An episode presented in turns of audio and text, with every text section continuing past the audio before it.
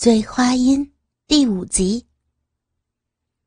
刘元冲着李薇一摆手：“这和你没有什么关系的呀，你不要放在心上，你自己好好的上课吧。啊，听话。”啊，如果有必要，我我可以去找校长，把这件事情说清楚的。李薇低着头。用细若蚊蝇的声音说道：“要说出这一切，对于一个少女，是需要付出多大的勇气和付出什么样的代价？”刘源心里很清楚，这事儿一旦捅破，肯定会闹到满城风雨，说不定还会牵扯到女儿。不过，他能说出来这样子的话，刘源倒是心里有点感动。啊，不用了，你自己要记得好好读书！这些大人的事儿，老师会处理好的，放心吧，你。那老师，谢谢你了。他也好像松了一大口气，终于把低着的头抬起来，看了刘远一眼，那眼光中居然有一丝柔媚，心砰的跳了一下。连忙的端起茶杯，喝了一大口，暗自告诉自己不要胡思乱想。唉，行了，没什么事儿，你走吧。啊！刘元开始下阻客令，他扭扭捏捏的，就是不肯走。我我在这里再等会儿赵老师吧，我还有事情要跟他说。说完，他就端坐在刘元对面。刘元眼睛的余光打量着他，鹅蛋脸，肤若凝脂，长睫毛一眨一眨的。刘源我见犹怜，纤腰一握，胸前拱起的坚挺的两个半圆。刘源不禁想到，昨天下午在王胖子办公室不经意间看到的那一抹雪白，还有那樱桃小嘴儿，要是还在嘴巴里。该是何种滋味儿要是能将自己的大鸡巴插进去轻抽慢送，又该是何等的销魂！刘老师，都下课了，您还不回家吗？正恍惚间，听得他轻声叫道：“呃，什么？哦哦，好。”刘元仿佛给他看穿心事一样。闹了个大红脸，赶紧起身拿起包就走。结果神思恍惚间，脚下一个趔趄，身子向前扑，刚好把正在开门的他结结实实的压在了门后。刚才因为意淫而勃起的大鸡巴，硬邦邦的顶在他挺翘的小屁股上。老师啊！他回过头来。娇喘细细，一双眼睛火辣辣的盯着刘媛刘媛却慌不迭的向后退。呃呃，不好意思，不好意思，老师没站稳，快走吧，该下课了。他站在那里看了刘媛一眼，一回身打开门，一阵风似的不见了。走廊上，潮水一般的人流涌动。学生一窝蜂的到处乱跑，刘源好不容易挤到教室门口，却发现女儿的位置上早就没有了人。这小丫头跑得可真快。等刘源到家的时候，女儿正端坐在沙发上看着电视。小颖，你回来了呀？哎，怎么也不做饭？下午还要上课呢。好一会儿，女儿却一声不吭，理也不理刘元，继续看着电视。哎，你这小丫头，怎么回事？早上还说的好好的要照顾爸爸，这到中午怎么着就撂挑子了呀？哼，你有的是人照顾，还用我照顾你吗？哼，你说些什么呢？事实上，除了你妈妈疼我。哎，看来是没人疼我了。你少跟我装了，我正烦着呢，别说话。他居然语气很冲的说道：“哎呦，你这小丫头，你这是翻天了，没大没小，你这到底是个怎么个意思呀？快说说。”刘元这才意识到有一丝异常，他好像有什么事儿。哼，我上午下课的时候来找你一起回家，我可是什么都看见了。呸！你真不要脸！啊，这刘元闹了个大红脸，怪不得他中午没等自己就走了，估计是刚刚好。看到了自己把李薇顶在门上的那一幕了。哎呀，事情事情不是你想的那样，我当时那是没站稳，真的。刘元辩解道：“你你你就是骗我，你个骗子！”小影突然哇的一声哭了出来。嗯，你要是没站稳，你你。你那里怎么会那样的？完了，估计他当时看见自己大鸡巴的丑态了。刘媛顿时觉得手足无措，只好坐在他身边，柔声的安慰道：“哎，别瞎琢磨，当时不是没课吗？爸爸在想你妈妈来着，一时忘情出了神儿，没注意，这也是男人的自然反应啊。”真的，他抬起一双泪眼朦胧的眼睛，问着刘媛：“是真的？”刘元赶紧点头。那，那你要骗我？你是小狗。他虽然还在哭，可脸上已经满是笑意，水汪汪的眼睛看起来分外迷人。当然是真的了，爸爸有你妈妈那个大美人儿。我怎么会想得到其他的呢？萧颖一下笑着搂着刘元，大坏蛋！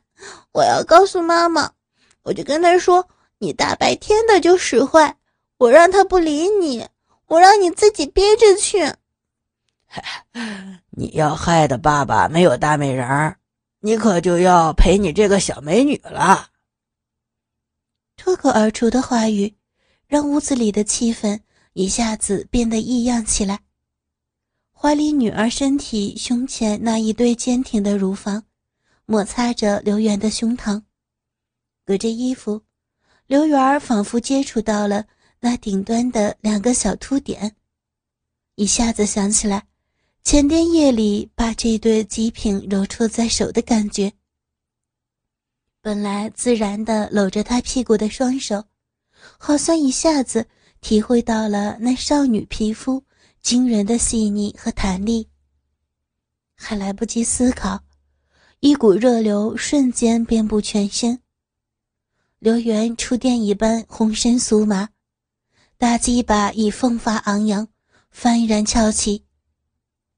刘元慌忙站起身来，将女儿的身体放下，讪讪地说：“好了好了，乖女儿，你赶紧去做饭。”爸爸上楼休息会儿去啊！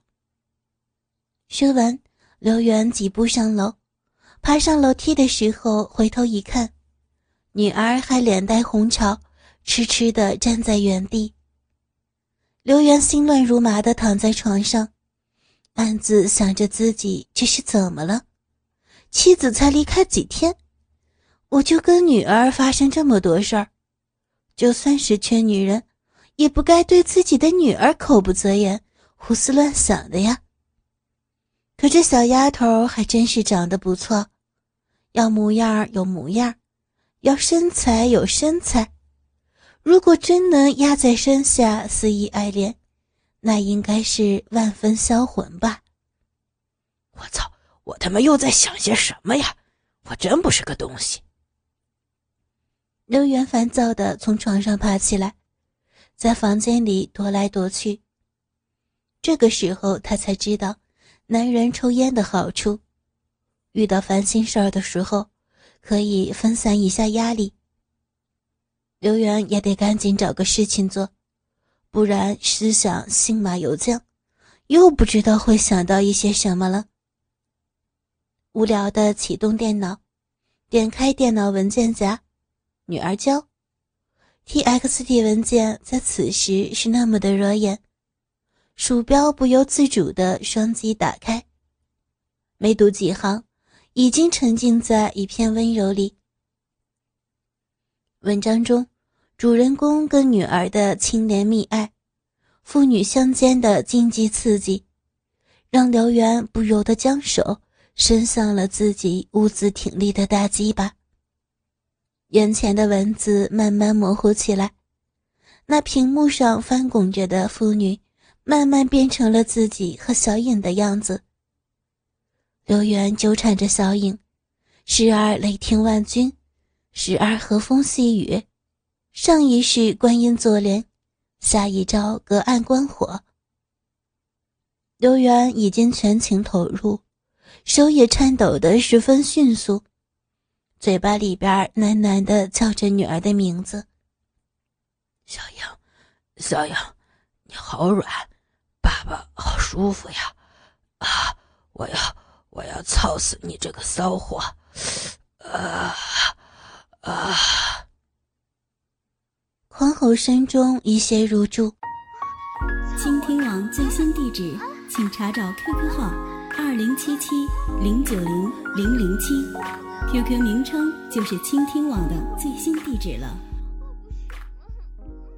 手淫完毕后，刘源神清气爽，也不再纠缠于刚才的荒唐。然后放下女子，与小和尚继续赶路。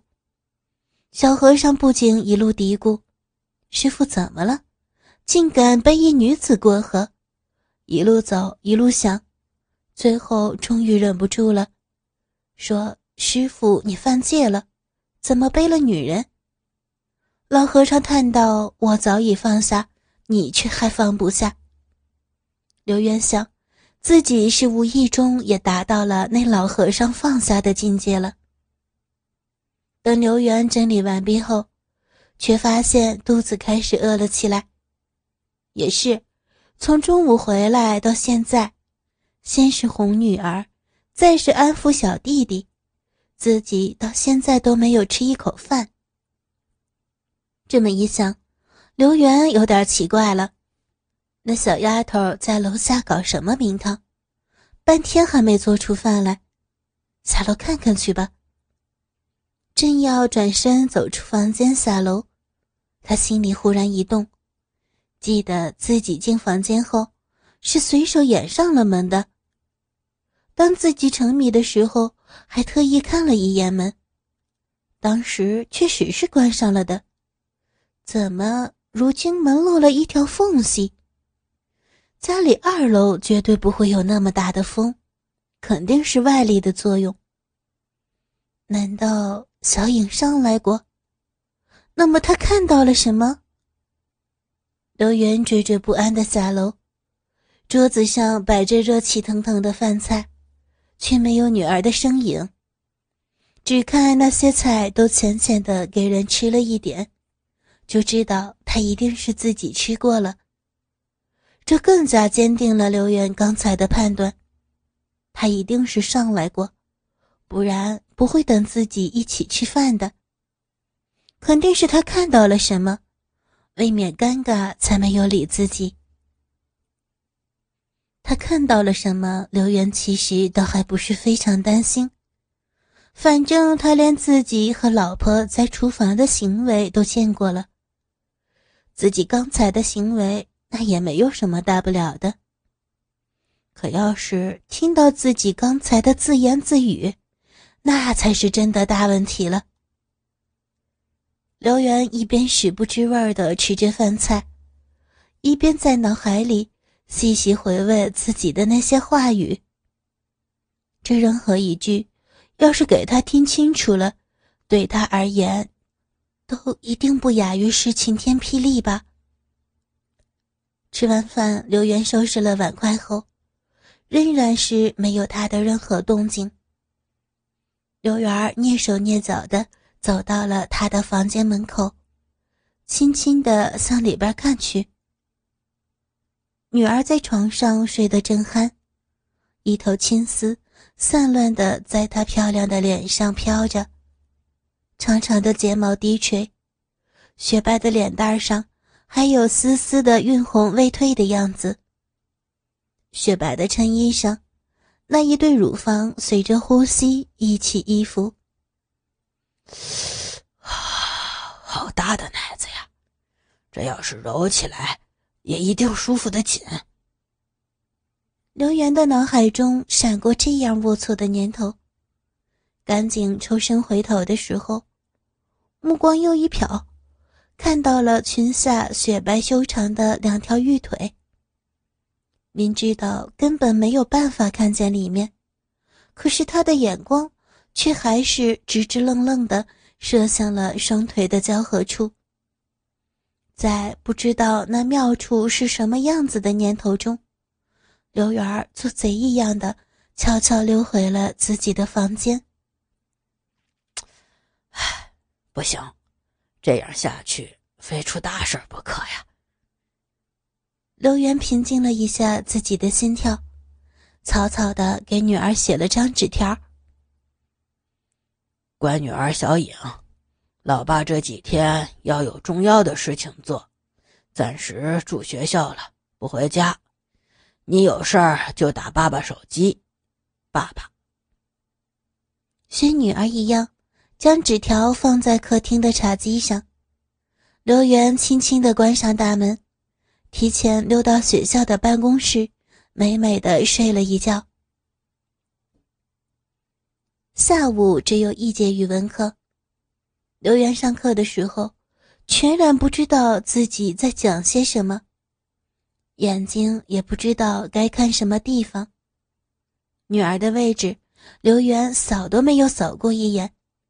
他尽全力克制着自己，不去看上那边。一下课，刘源就逃一样的走出了教室。刘源在办公室里坐卧不安的待了一会儿，想到还没给自己找下住处，就打电话给本市的金湖旅馆。订了个房间。旁边的三班班主任赵明勇听了刘源的电话后问道：“哎呦，刘哥，怎么的？嫂子这刚一走，你就闲不住了，开始外边修金屋藏美女了不成？哎，我可跟你说啊，你要是对嫂子不感兴趣了，哎，你告诉我一声，兄弟，我可是随时听你招呼的。”哈哈哈哈你呀，去死吧你！狗嘴里吐不出象牙。老子家里来客人了，家里住不下。哎，对了，我下午反正是没什么课了，我先闪了啊。有事儿你帮我盯着点啊。哎，你小子可不能走了啊！要是一会儿学校来查岗，看咱们办公室都没人了，到时候又麻烦了。你就放心吧，去偷你的腥吧你！学校领导今天都不在，我早就打听过了。他的眼睛里闪过一丝狡黠。你小子一天不好好备课教学生，就研究学校领导去了。得了，我先走了。刘源打了个招呼就出了门。刚走出学校大门口。就听见上课铃的声音。刚才还喧闹的学校，一下子显得冷冷清清起来。突然，刘源看到周宇迎面向自己走来。此时此地，他实在是真不想跟他碰面。趁他还没有看到自己，刘源赶紧回身，也装着回学校的样子。哎哎哎，小刘，你等我一下呀。他倒好，开口把刘源叫住了。刘源只好停了下来，回头装作才看见的样子。哎呀，老周，是你呀？怎么了？啊，还不就是上次你打人那事儿。我们后来从侧面了解到，王老师有不对的地方，但是不管怎么说吧，你想啊，作为一个人民教师，你这为人师表，打人总归是不对的。作为一名教师，在学校里大打出手，那以后还怎么为人师表、教书育人呢？是吧？他拿腔拿调的跟刘源说道。刘源真的搞不明白他想要说些什么，看了他一眼之后没有接话。嗯，经过我们学校多次讨论，我们最后决定，这件事儿呢就到此为止了。啊，学校就由我对你提出口头批评就行，希望你呢接受这次教训。要是再有这样子的事情发生，我可是绝不轻饶哦。他打着官腔说：“哦，对了，这事儿你也不能到处去乱说，你知道的吧？这个问题的严重性你要意识到的呀。”他想起了什么似的，又叮嘱刘媛说：“听到这个消息，刘媛倒是心里有点高兴，毕竟对学校来说。”转换态度还是比较大的，他也就不再那么生硬的顶撞他，但也不愿意再听他的唠叨。呃，好的，好的，周老师，我全部都记得了。那没什么事儿，我准备去上课了。为了避开他接下来的絮絮叨叨的长篇大论，刘媛赶紧故意装着有很多事儿的样子，朝自己的办公室走去。嗯嗯嗯嗯嗯嗯，老师，嗯嗯，哎呀，老师，嗯嗯嗯嗯嗯，走廊上静静的，空无一人。才到门口，刘媛就听见里边传来。若有若无少女的呻吟声。刘元一怔，轻轻地靠近了门边。他们学校由于历史悠久，建校时间长，门上还是以前那种老式的担子锁。刘元从锁孔里边向里面一看，屋内的情景让他大吃了一惊的同时，也血脉崩张。